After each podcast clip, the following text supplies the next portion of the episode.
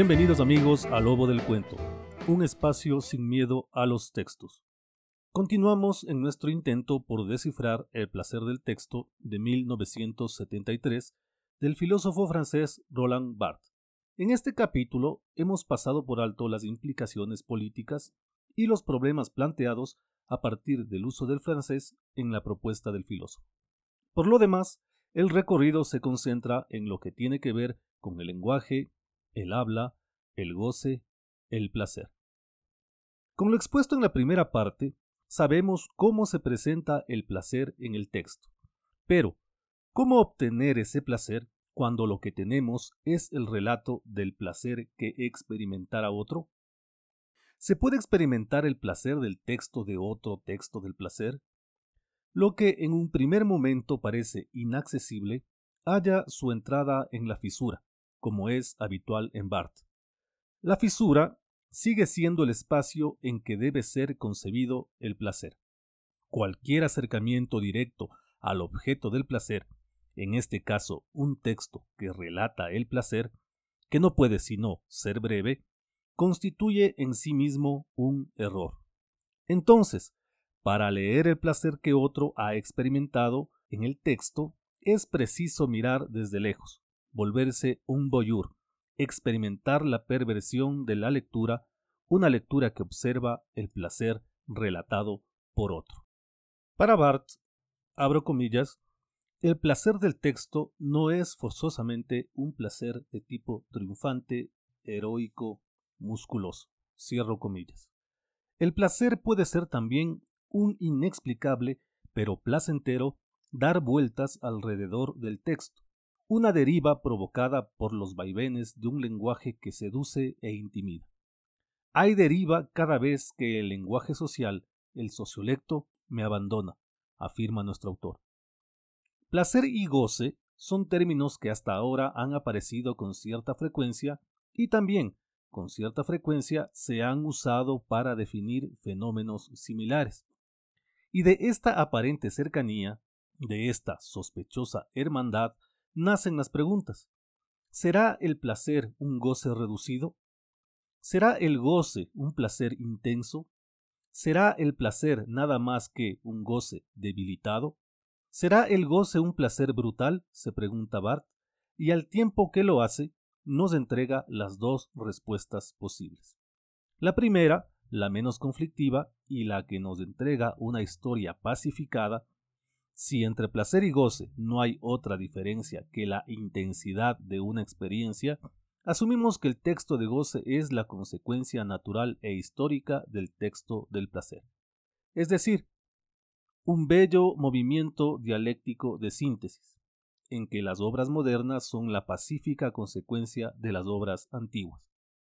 Y la segunda respuesta, la menos pacífica, aquella en la que goce y placer no solo que son cosas distintas, sino que además se repelen, y en donde reside, abro comillas, un sujeto dividido que goza simultáneamente a través del texto, de la consistencia de su yo y de su caída. Y profundizando en esta inquietud, nos enfrentamos al escritor de placer y su lector, y al escritor de goce y su lector. De esta manera, para el escritor del placer que es libre de renunciar al goce, abro comillas, la letra es su placer. Está obsesionado por ella, como lo están todos los que aman el lenguaje, no la palabra, cierro comillas. En este grupo se encuentran las obras que se saltan el presente y que gracias a la crítica aseguran su lugar en el futuro. Por otra parte, el escritor del goce es el comienzo del texto imposible. Cito, este texto está fuera del placer, fuera de la crítica, salvo que sea alcanzado por otro texto de goce. No se puede hablar del texto, solo se puede hablar en él, a su manera, entrar en un plagio desenfrenado, afirmar histéricamente el vacío del goce, y no repetir obsesivamente la letra del placer. Fin de la cita. El texto sufre en la modernidad el mismo destino que sufre la sexualidad o la obra de arte, y ese destino es el intercambio. Y es que pese a las elementales resistencias, el sexo es reemplazado por la perversión, la obra de arte por la masificación y el texto por lo inútil. Sin embargo, en esta inutilidad radica la utilidad del texto. Al ser el texto un objeto destinado a ser destruido en público a cambio de prestigio. En este singular trabajo del francés, más que fragmentario compuesto por fragmentos, hay lugar para reflexionar entre las implicaciones del amor y el texto, por lo menos como imágenes que pueden explicarse una a la otra.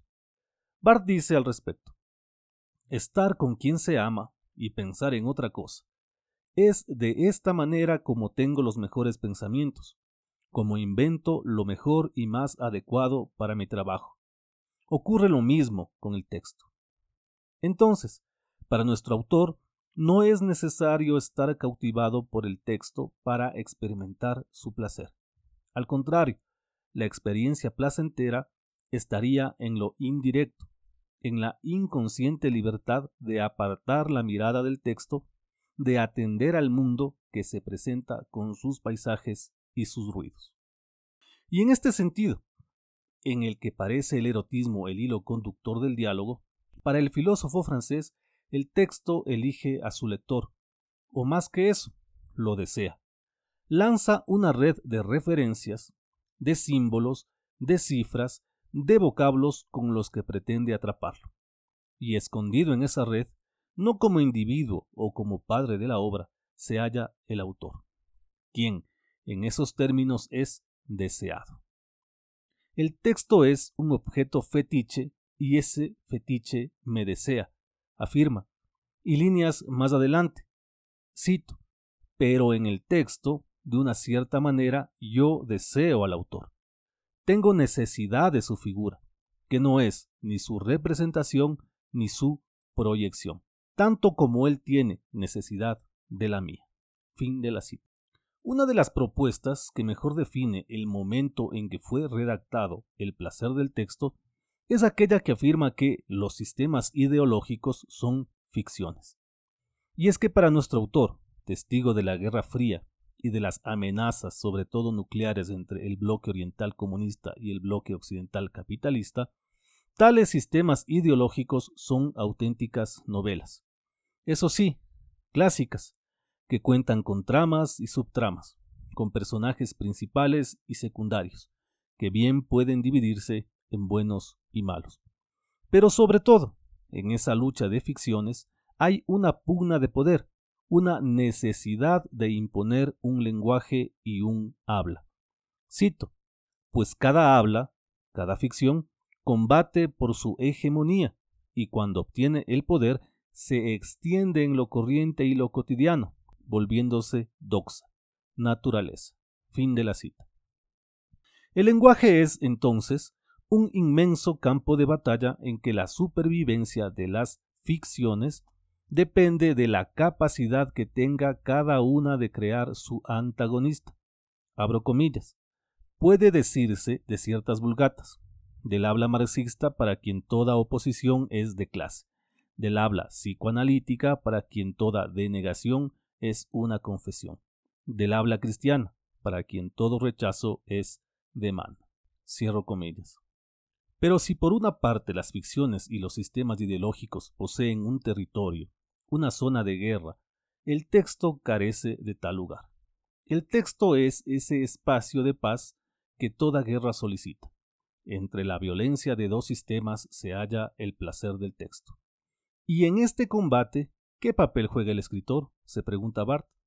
Para Bart, es apenas una criatura del lenguaje, atrapada en esta guerra de ficciones. Abro comillas en la que solamente es un juguete puesto que el lenguaje que lo constituye, la escritura, está siempre fuera de lugar. Es atópico. Cierro comillas. En estas circunstancias, el escritor es un accidente necesario dentro de un proceso histórico que suplica ser relatado, pero que al mismo tiempo exige anular a sus cronistas. El escritor está siempre sobre el trabajo ciego de los sistemas a la deriva es un comodín, un maná, un grado cero, el muerto del bridge, afirma Bart.